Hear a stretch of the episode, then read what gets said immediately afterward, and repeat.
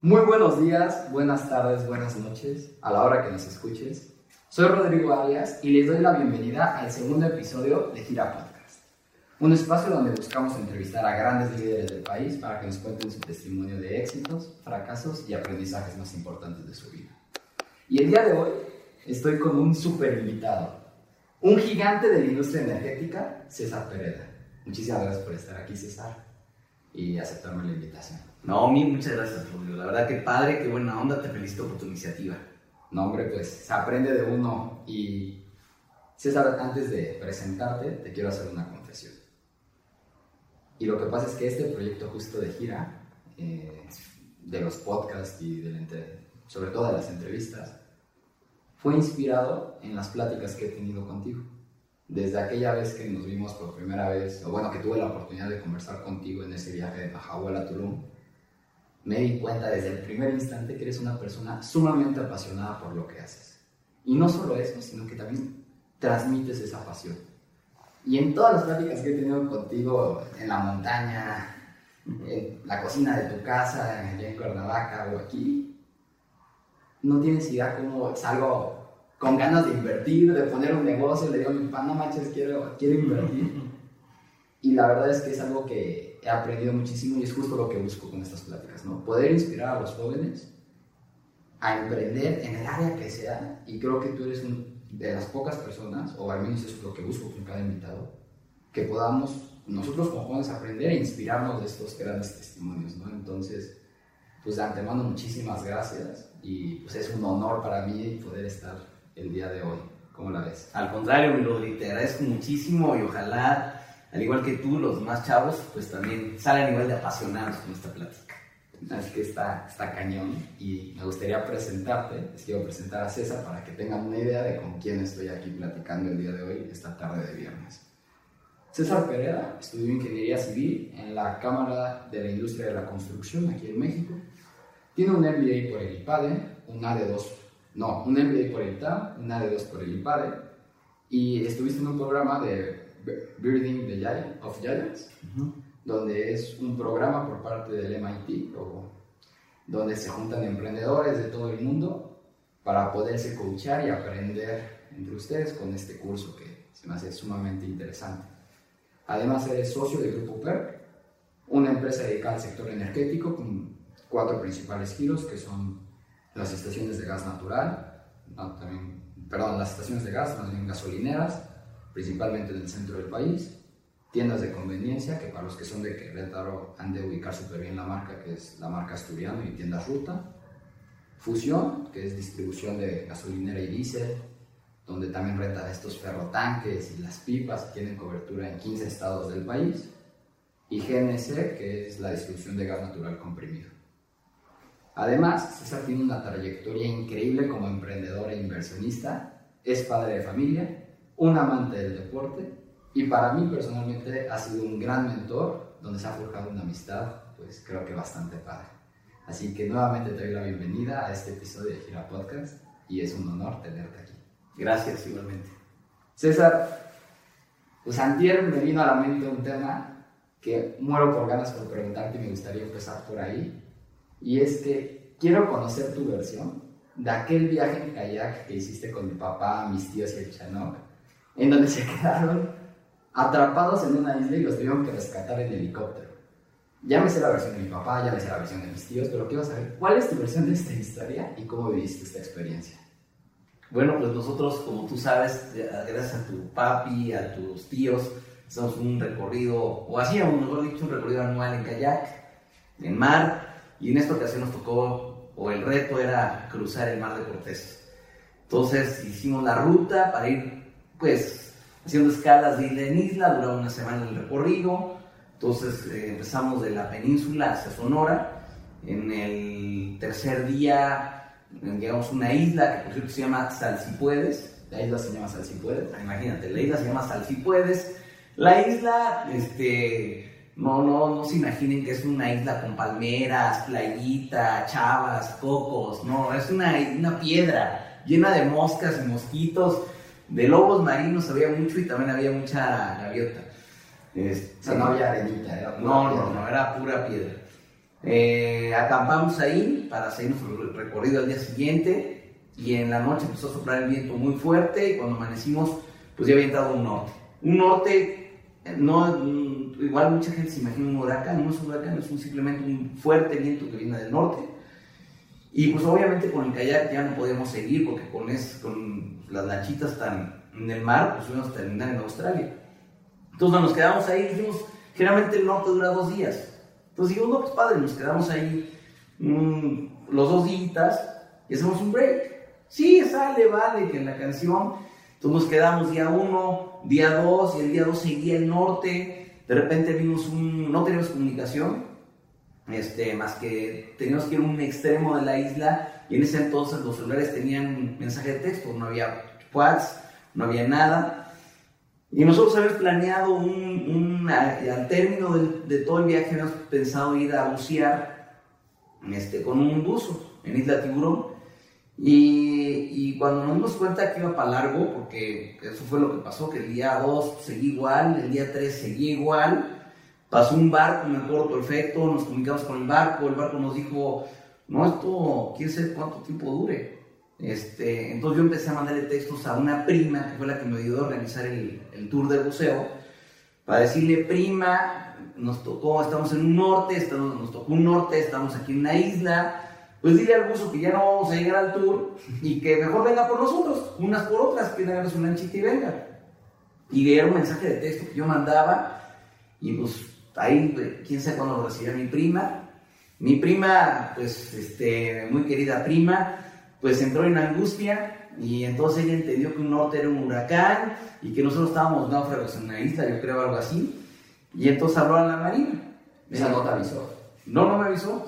Entonces yo tenía muy poca comunicación con ella porque mandaba el chat y de repente entraba el chat de ella, bueno, el texto, y, y así fue, ¿no? Entonces estuvo muy chistoso porque también nosotros vamos a reaccionar cuando vimos que era, pues, que nos puedo quedar ahí un rato, pues saben que este, racionen los víveres, a ver, vamos a poner los víveres para el día tal, uno, día el dos, día el tres, día cuatro, y así, y todo, bueno. ¿También, también las caguamas? No, no, de la Entonces, estuvo muy bien, la verdad, estuvo padre ese, esos tres días.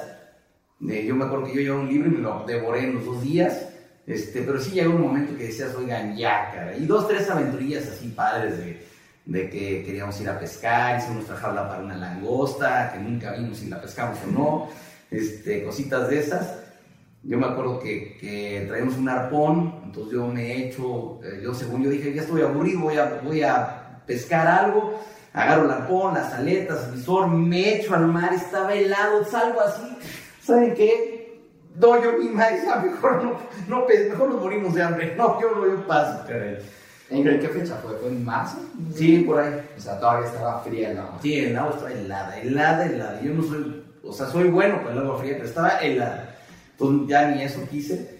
Este, yo creo que de las experiencias más padres que he tenido en mi vida, la noche más estrellada que he visto en mi vida, más increíble. Alguno de tus tíos, me acuerdo que se levantó y dijo, vengan, vengan, como a las 3 de la mañana, todos nos asustamos y era la noche más maravillosa que he tenido en mi vida. O sea, con más estrellas, se los satélites.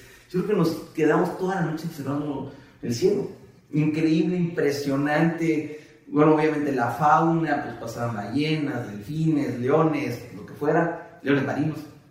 Eh, el caso es que de repente me llega un chat de mi prima y me dice, aguanta, primo, aguanta, ya mero llegan. Y yo así como que, Qué raro, caray. ¿Qué, qué, se refería? ¿En qué día fue eso? En el día. No, ya ni me acuerdo. Sí, no, no fueron más de cuatro días, yo creo. O haber sido el último día, el cuarto día.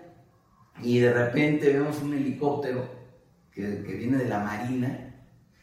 Y yo entonces yo casi había recibido el texto de mi prima y digo, ¿de veras hizo esto? ¿Te cae que mandó una a los marines? Entonces llegan los marines, aterrizan, chistosísimo, y entonces ahí vamos corriendo para el helicóptero, de qué se trataba. Sale el marino armado hasta los dientes, una enfermera y el piloto. Entonces el marino luego nos dice, estamos buscando unos náufragos. Y nosotros, no, nosotros no, este... Aquí todavía hay aquí, todavía estamos bien. Y dice, este, vienen en un kayak. Y lo reportó mi prima, ¿no? Claudia Pereda Y este, ah, nosotros somos, nosotros sí, nosotros somos. Yo me quería ir, ya estaba, dije, ya, ya más de cuatro días ya no aguanto aquí. Entonces, este, bueno, pues vámonos, ahí tenemos un barco y vamos a, a llevamos a, ¿cuántos son? Somos, creo que éramos 12 o 9, ya no me acuerdo. Pues vámonos en tandas de tres. Pues órale, vámonos. Y entonces, este, ¿quién sigue primero? Yo dije, no, bueno, yo, yo, yo pido primero. Este, entonces amarramos todos los kayaks, quitamos todo el campamento, lo, lo guardamos. Y, este, y así nos fuimos yendo de tres en tres. Llegamos al barco, el barco impresionante, o sea, el barco de, de la marina, esos barcos de guerra. Este, venía toda velocidad por nosotros, pero mandan el helicóptero porque, por la emergencia. Es que mi prima se los planteó de que yo creo que nos íbamos a morir en cualquier momento. Y, ¿Para cuántos días tenían comida? no, teníamos para toda la semana y más. Mm. De hecho, tuvo algo muy chistoso que nos pasó es que la enfermera, pues eh, nosotros nos subimos primera tanda, la enfermera va al campamento a decir, ¿dónde están los heridos? ¿Dónde están los náufragos? Venimos a salvarlos. Y, eh, y cuando vio toda la comida que teníamos, dijo, no, ustedes tienen más comida que nosotros en el barco. Entonces nos, eh, no, ya nos regresando, fuimos haciendo las tandas, llegamos al barco, en el barco nos decían, a ver, los náufragos, vengan, vengan, denle agua. No, no, estoy bien, yo sigo tomando agua. Denles de comer. No, no, tranquilo, yo ya comí, yo no tengo problema de la comida. Este, lo que sí es que pido un baño, por lo que más que lo que yo quiero es bañarme en agua dulce y este, ir al baño, y eso es lo que más, por lo menos yo deseaba, ¿no? Y estuvo muy chistoso, ahí estuvimos con el barco, ya subimos a todos, a todos los amigos, un amigo no quería venir porque él era, iba, pues, ¿qué iba a decir la gente? Su reputación iba a estar en riesgo y entonces él no quería, pero los marinos dijeron, nosotros reportaron 12, venimos por ellos, vivos o muertos. Entonces, pues, este, se tuvo que venir, dejamos todos los kayaks, Eran nuevos, eran eh, esos kayaks. Nuevecitos. Ya estábamos estrenando. De plástico, cambiando estos Exacto. Y era el primer viaje que hacíamos. Era el primer viaje, todos los kayaks nuevecitos y ahí los dejamos en la isla. Y ya nos subimos al barco, el, el barco pues padrísimo, tú imagínate la aventura de despegar en helicóptero y luego aterrizar en el barco que venía a toda velocidad contra el norte, pues, así, y aterrizar, no manches, estuvo... Seguía el viento todavía. Sí, seguía el norte. El piloto estaba feliz del helicóptero porque decía, es la primera vez que hago todo este movimiento con un norte. Y sí, yo me sentí en Top Gun. O sea, yo decía, no, man, esto está más increíble que Top Gun. Entonces, esa es la versión. Qué padre. No, en esta situación o tuviste una situación pues, de hacer un- una pausa interior porque no tenía señal.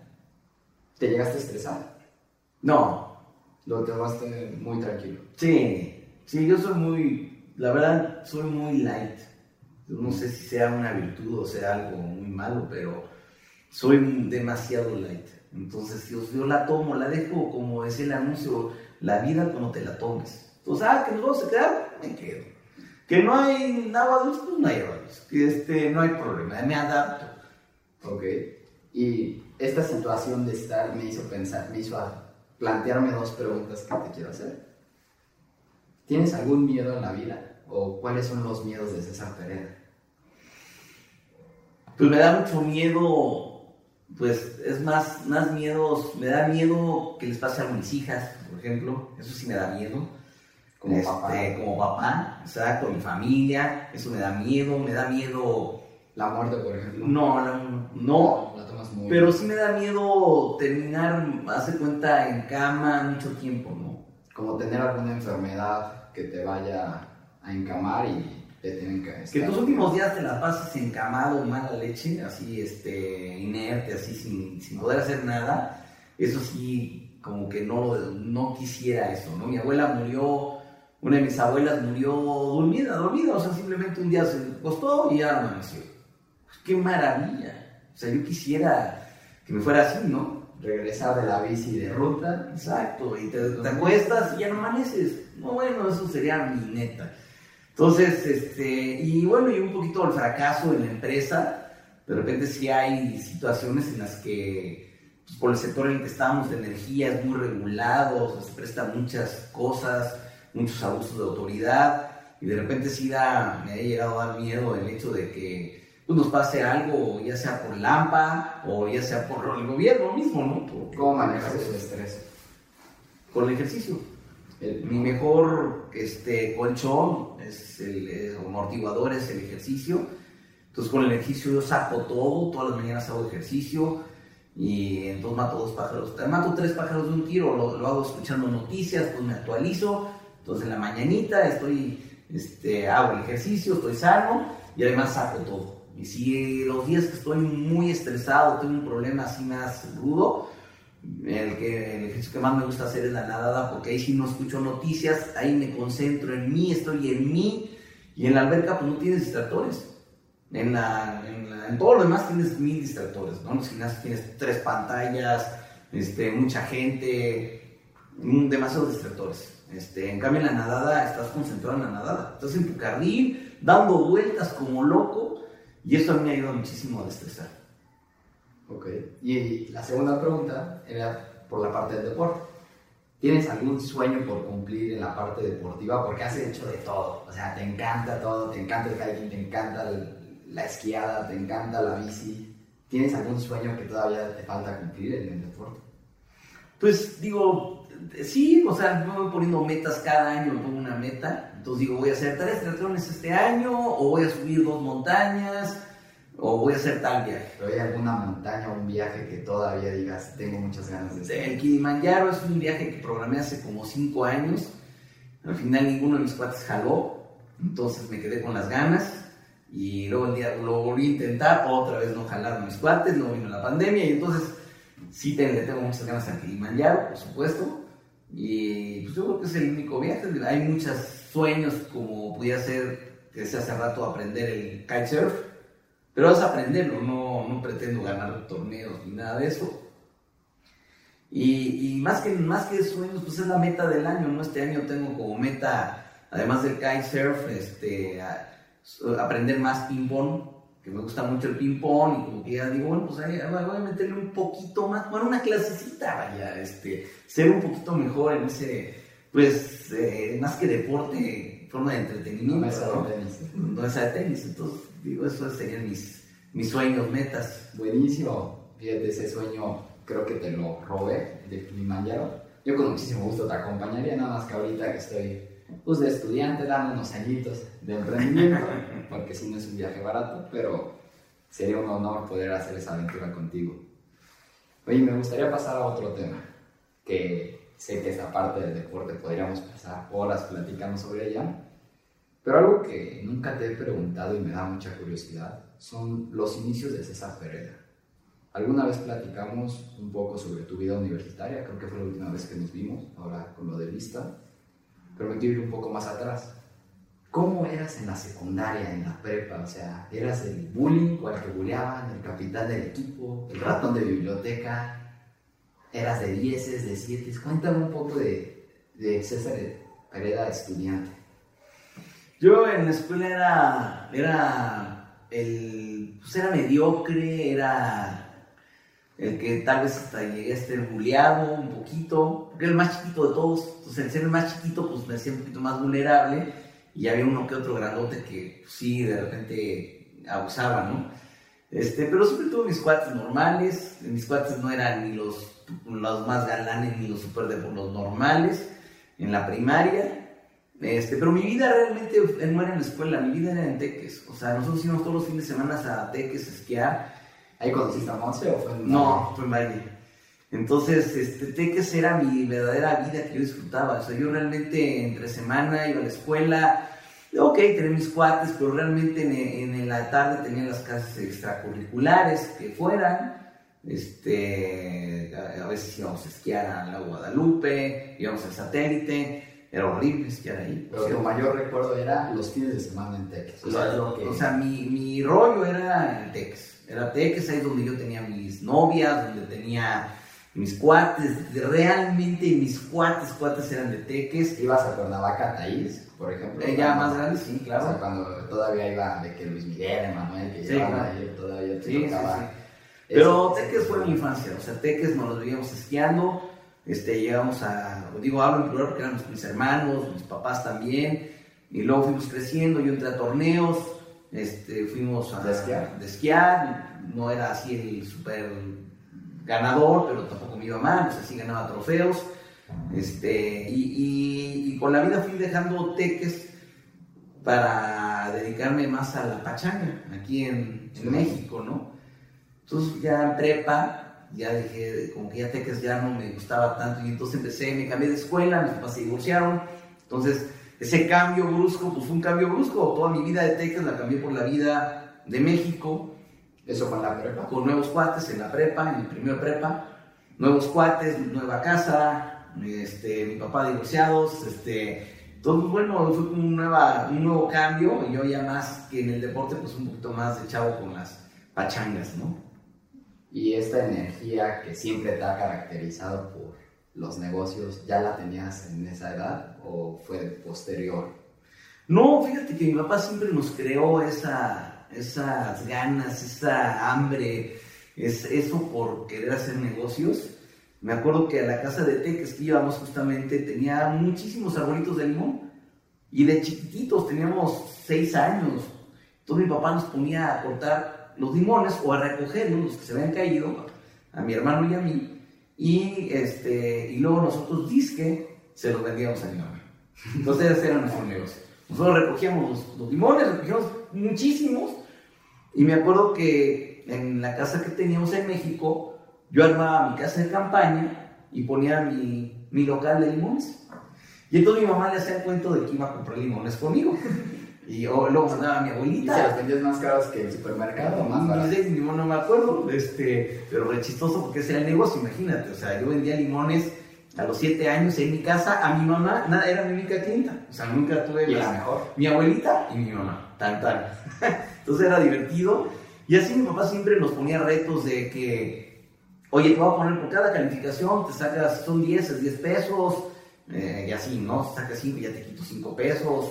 Entonces, toda la vida fue como crearnos esa hambre, esa iniciativa por hacer un negocio, por generar dinero. Este, en algún momento, eh, cuando estaba en prepa, justamente puse un negocio de conejos, entonces fuimos... En la casa de Teques. En la casa de Teques. En, en, digo, obviamente tenía, no sé, llegué a tener 300 conejos este, yo los mataba, en parte sí era medio feo. O sea, los vendías para comer. Los vendía en canal, ya el canal del conejo para un restaurante que me compraba todos. Que ahí en Texas hay mucho restaurante de conejo.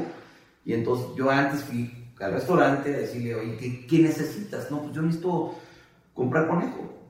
¿Qué raza? Él me enseñó todo, el señor este, el dueño del restaurante, y yo lo único que hice fue criarlos. Pues criarlos, criarlos y se dan como locos los conejos y, y sí me iba bien porque... Se, aunque se hiciera con tu hermano o solo tú? No, hace que se yo solo.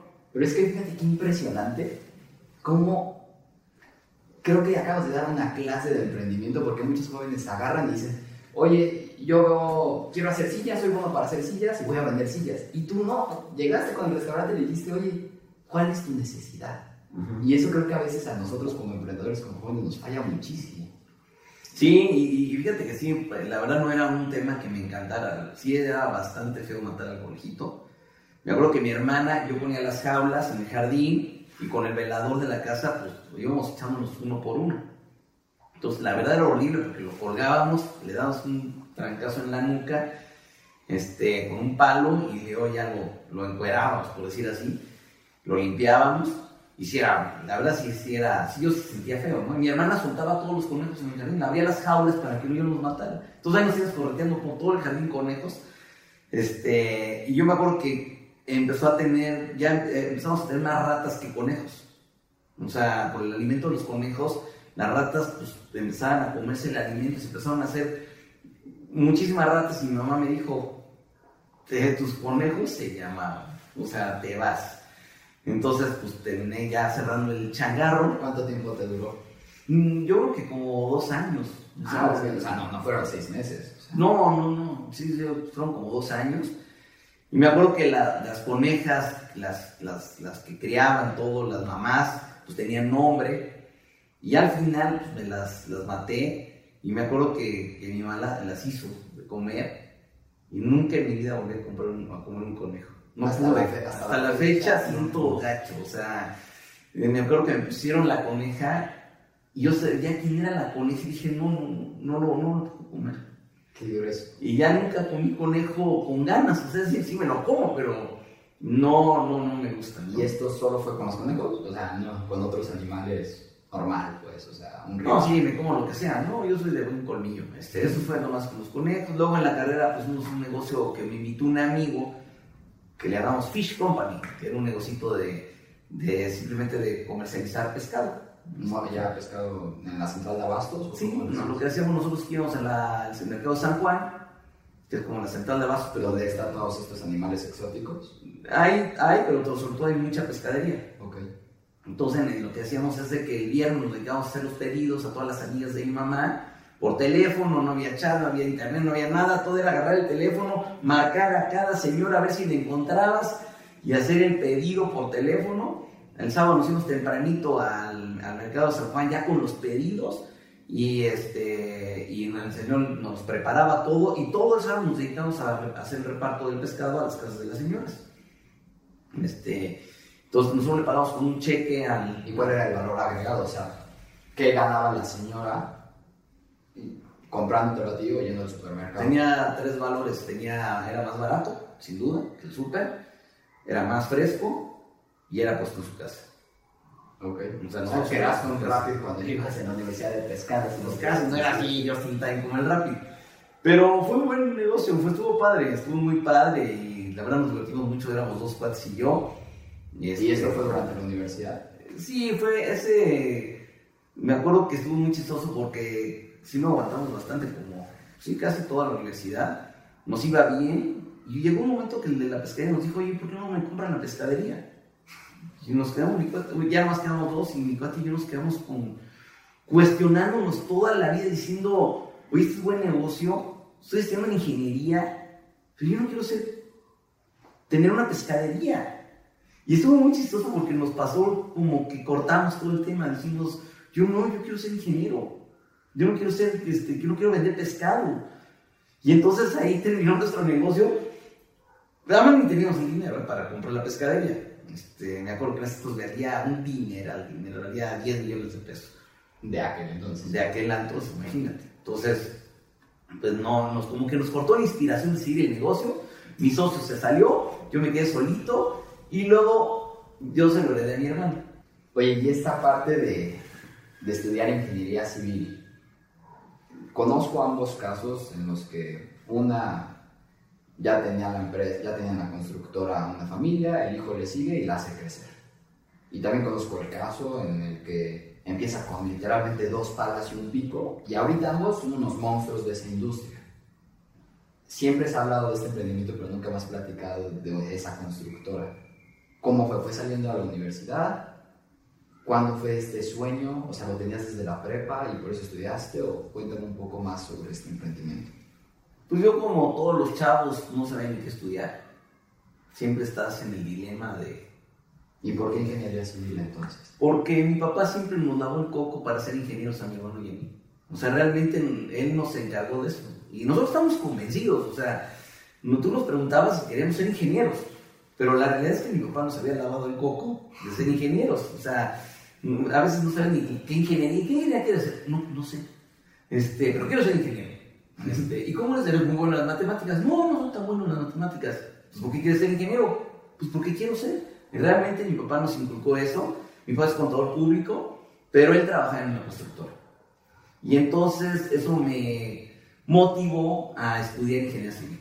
Que mi papá te- trabajaba en una constructora y me decía, vamos a poner nuestra propia constructora y este, estudia ingeniería civil.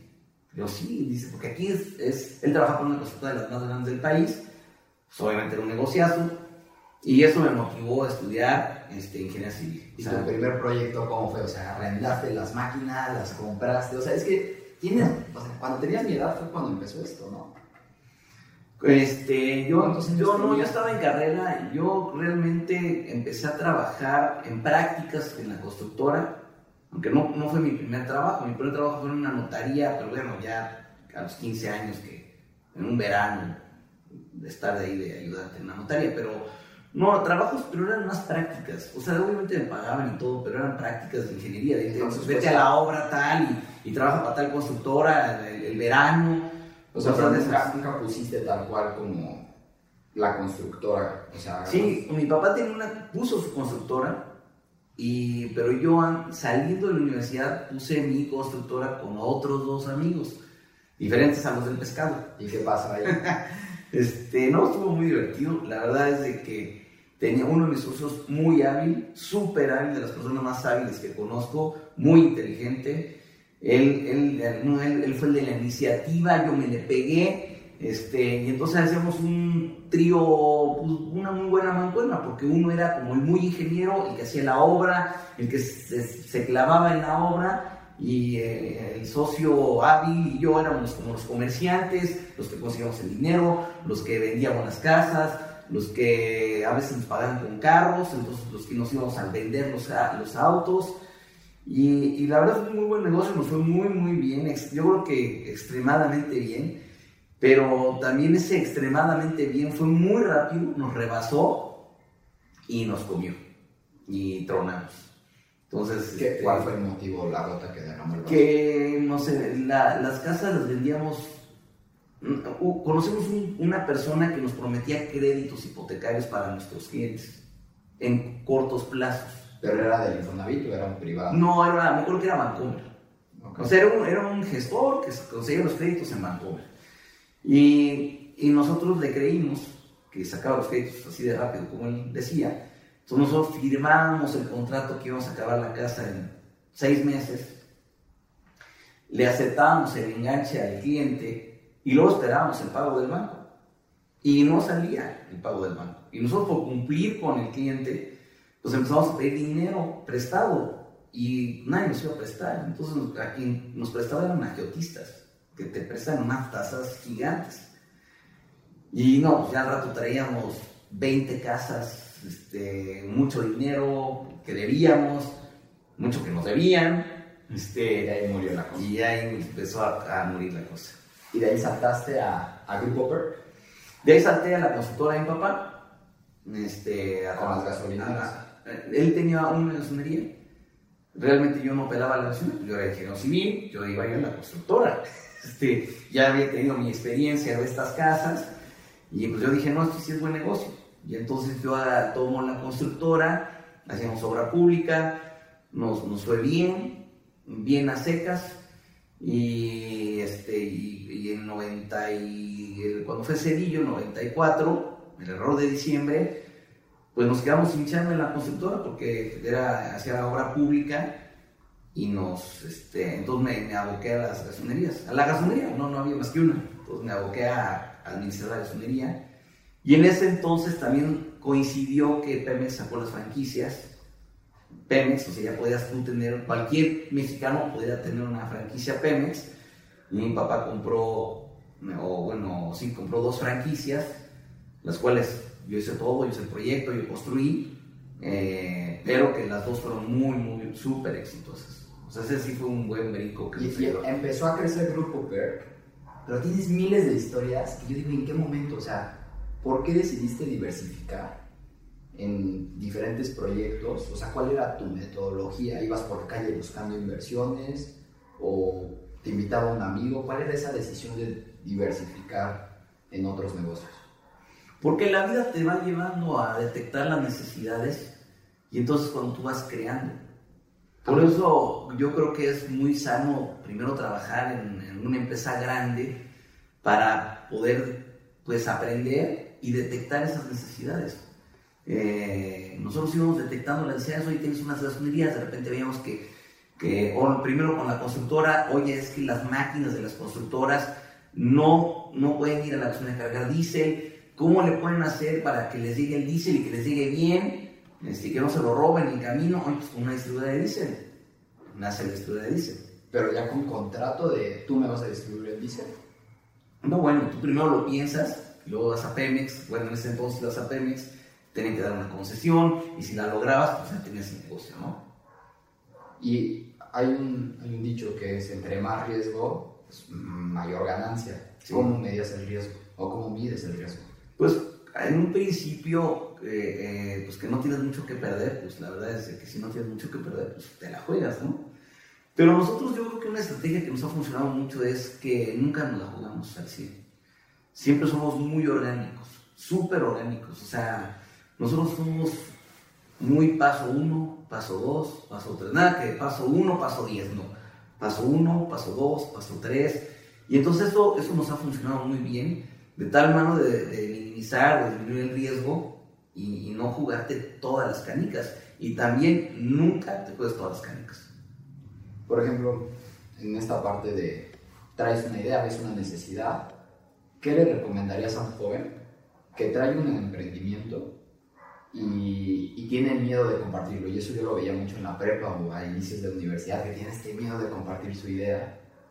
¿Qué le recomendarías a un joven que pues, trae un producto, que tiene un valor agregado nuevo, que cree que se va a hacer millonario con esa idea y se quiere asesorar con un tiburón de esa industria?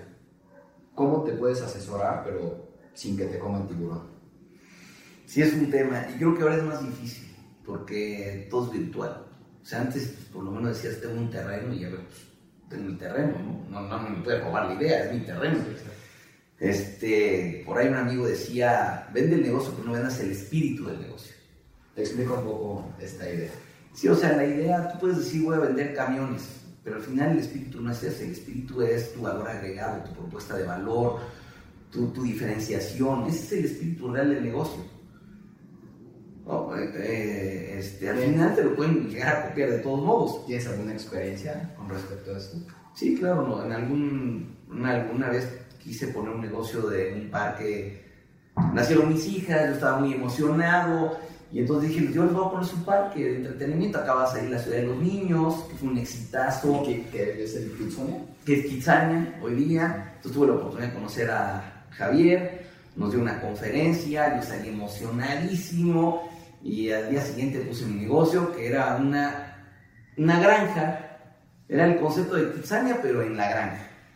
Este, y ahí este, pues, me di cuenta que necesitaba mucho dinero y en una de mis road shows que fui, eh, fui con un tiburón y el tiburón... Este, que se dedicaba a este... Él se dedicaba a la industria de entretenimiento Okay.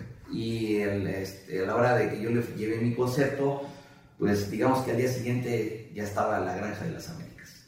¿Qué era esta idea de...? Era mi idea en la Granja de las ¿La Américas. hizo igual que tú o...? No, yo siento que sí le faltó muchísimo, que él nunca cachó el espíritu, como te que tú traías de esta, de esta O idea? sea, digo, obviamente la idea de, oye, los niños juegan al granjero, pues digo, no tiene ninguna novedad, pero este, ya el espíritu, lo que nosotros queríamos hacer, yo creo que nunca lo cachó. Y, y eso es lo que digo, no vendas el espíritu o no lo caches el espíritu.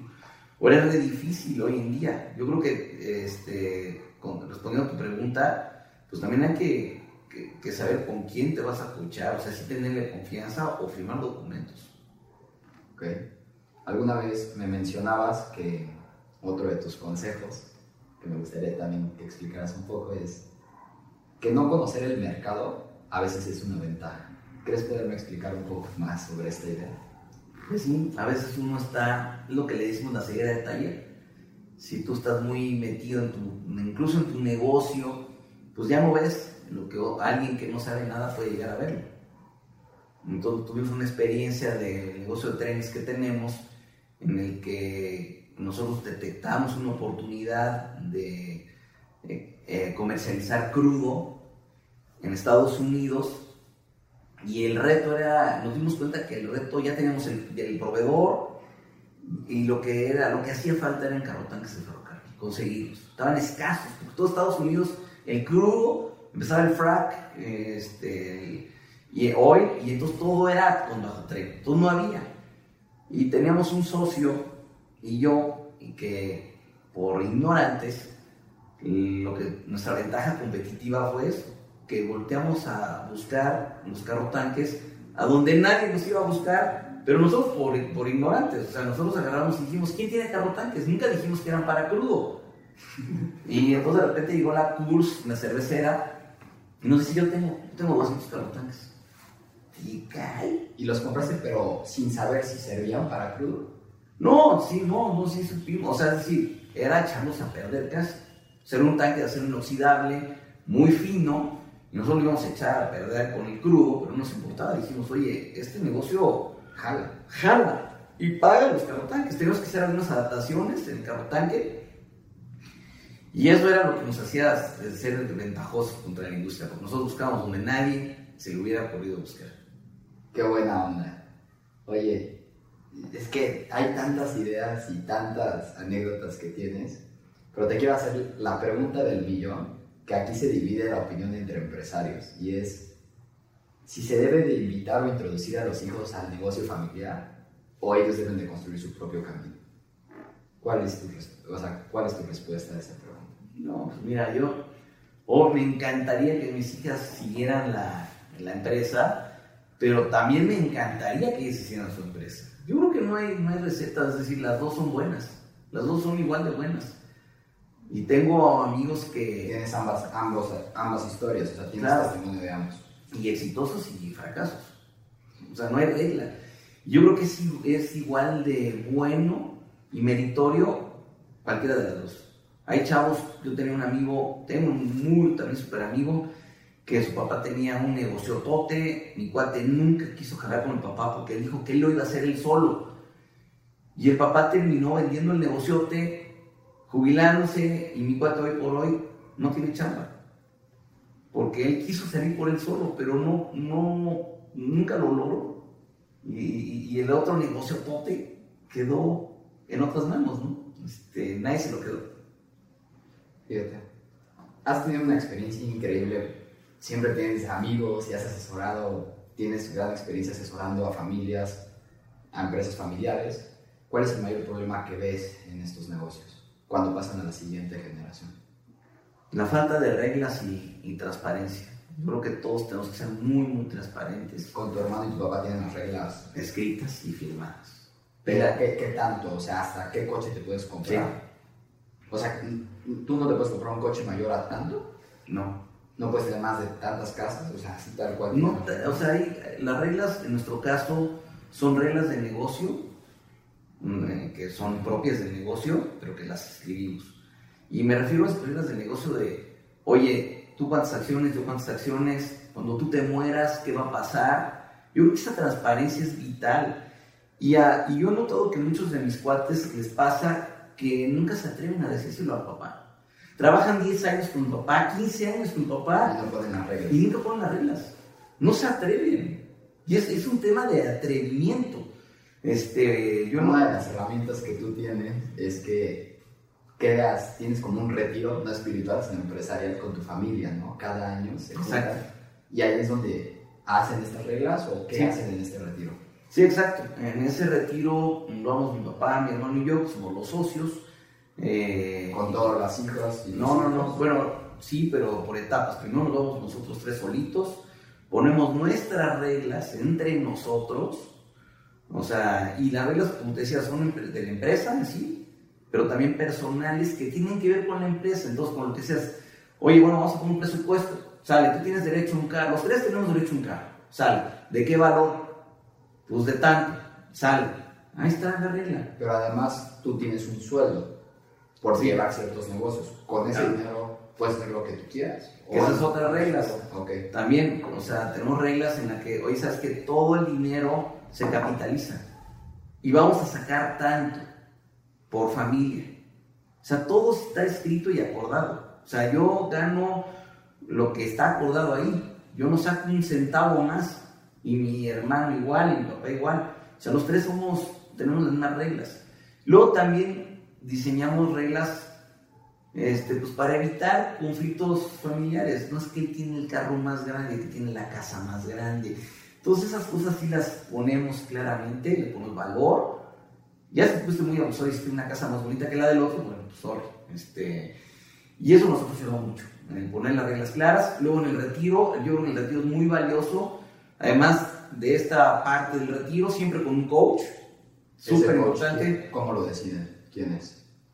En un principio, el, el que más se nos ponía el brinco era mi papá. Entonces ponemos un coach que, que fuera más amigo de mi papá.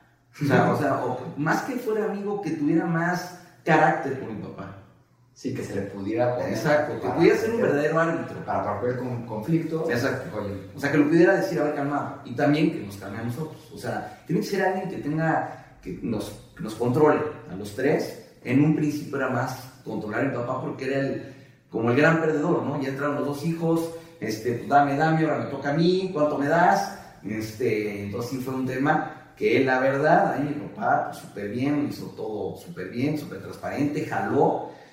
Y luego tenemos otra etapa del retiro en el que eh, invitamos, bueno, tenemos una etapa en la que el coach nos decimos nuestras netas, tú me sacaste la lengua hace seis meses, este, tú me viste feo, es que tu esposa hizo no sé qué a mi esposa. ¿Y ahí están todos? O sea, las dos cosas. No, no, no, nomás los tres, Ah, ok. con el coach. Ah, ok. Y nos echamos un uno a uno con el coach, donde nos decimos nuestras cosas.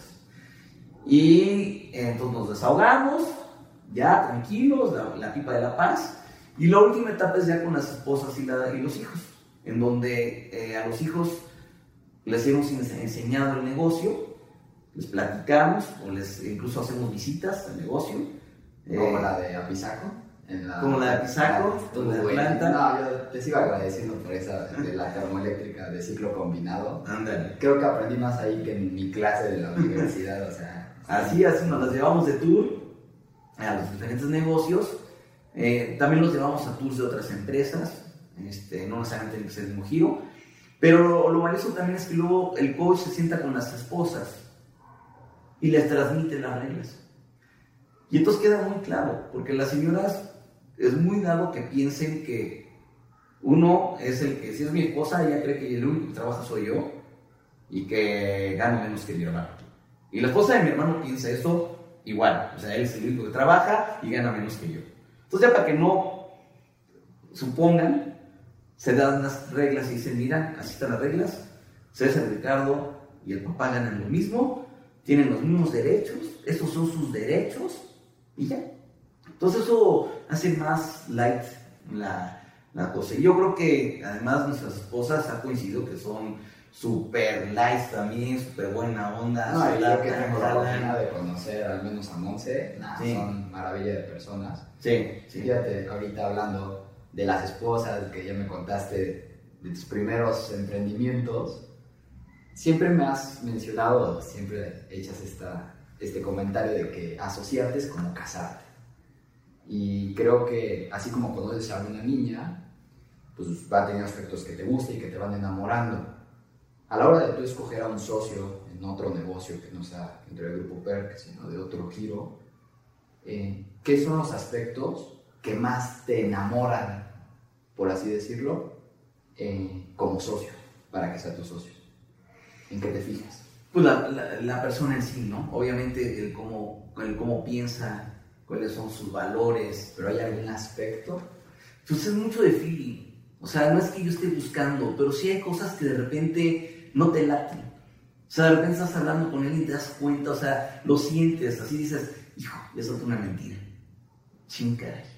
Y esa mentira no me gustó. Este, está fanfarroneando de más. Y entonces vas, vas cachando ciertas cosas Y eso es además del valor agregado que va No, bueno, sí, o sea, eso es claro. Como estás sentado en la mesa porque hay un valor agregado de negocio.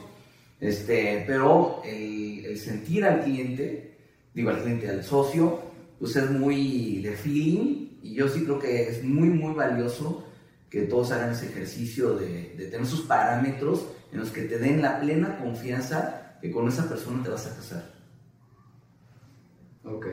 Incluso ahorita que mencionaste esta parte de los valores, y digo, lo digo como recomendación para todos los que nos escuchen, hace unos años me recomendaste la revista Istmo, Ujú. que es de, de mi padre, de la Escuela de Negocios de la UP, y, y ha sido, un, para mí al menos tiene artículos muy buenos. Además de esta revista, ¿cómo te has formado en estos valores? Pues yo creo que con la vida, yo creo que también es algo que, que se va aprendiendo sobre la marcha, ¿no? Y vas, vas, por ejemplo, imitando a las empresas grandes, las que los tienen súper desarraigados, o a los grandes empresarios. El seguir el ejemplo de todos ellos, pues por ejemplo nosotros tenemos la firme visión y es nuestro, es mi gran sueño, es el que poder lograr que Grupo Park sea una empresa grandiosa. Y grandiosa es, es todo, es decir, no solo que sea grande, o sea, puedes tener un árbol grande torcido. Nosotros queremos tener una empresa grandiosa que signifique que sea grande, pero que tengas el mejor talento, que sea el mejor pagado, que todos estén contentos. De hecho, es uno de los valores, ser feliz. O sea, Buscas la magnificencia. pues sí, hay un, no sé si has visto la película de Gladiador. Sí. Este Maximus que representa esa Sí. parte. de la- Y cuando yo vi esa película con esos ojos de la grandeza, Exacto. me llevé una lección impresionante de este valor que es el que estás hablando, ¿no? Oye, pues, El, el, el, el, escuchar a los grandes empresarios, que la verdad los ves y aprendes muchísimo. Tú ves unas empresototas del mundo, pero mexicanas, que de veras te hacen sentir eso que tú quieres, ¿no? Y dices, oye, si él, es así de humilde, ¿por qué yo no puedo ser así de humilde? O sea, vaya, entonces de ahí sacamos mucho de los valores. Y claro, de la vida y todo, yo creo que también eh, es muy, muy importante en la vida, pues siempre hacer el bien y, y ser honesto. O sea, siempre, o sea, no, no quedar mal. Si quieres hacer grandes negocios, tienes que tener sus valores. ahorita que mencionaste estos testimonios o que has aprendido de, de, de los grandes empresarios, ¿quién ha sido la persona o el testimonio de vida que más has admirado en tu vida y por qué? Pues yo admiro muchísimo a, a los Slim. ¿A Carlos Slim? A Carlos Slim. Tengo la oportunidad de conocer al hijo, a Carlos a Hijo. Patrick, a Carlos a. Carlos. Ajá. Y la verdad es que me, eh, impresionante. O sea, me admiro su sencillez, su humildad, su sabiduría, su conocimiento, su prudencia. No, está. Es, es, mi héroe. No, yo lo corroboro. O sea, conocía unos de la familia Slim. No sabía que eran de la familia Slim. Hasta cinco meses después.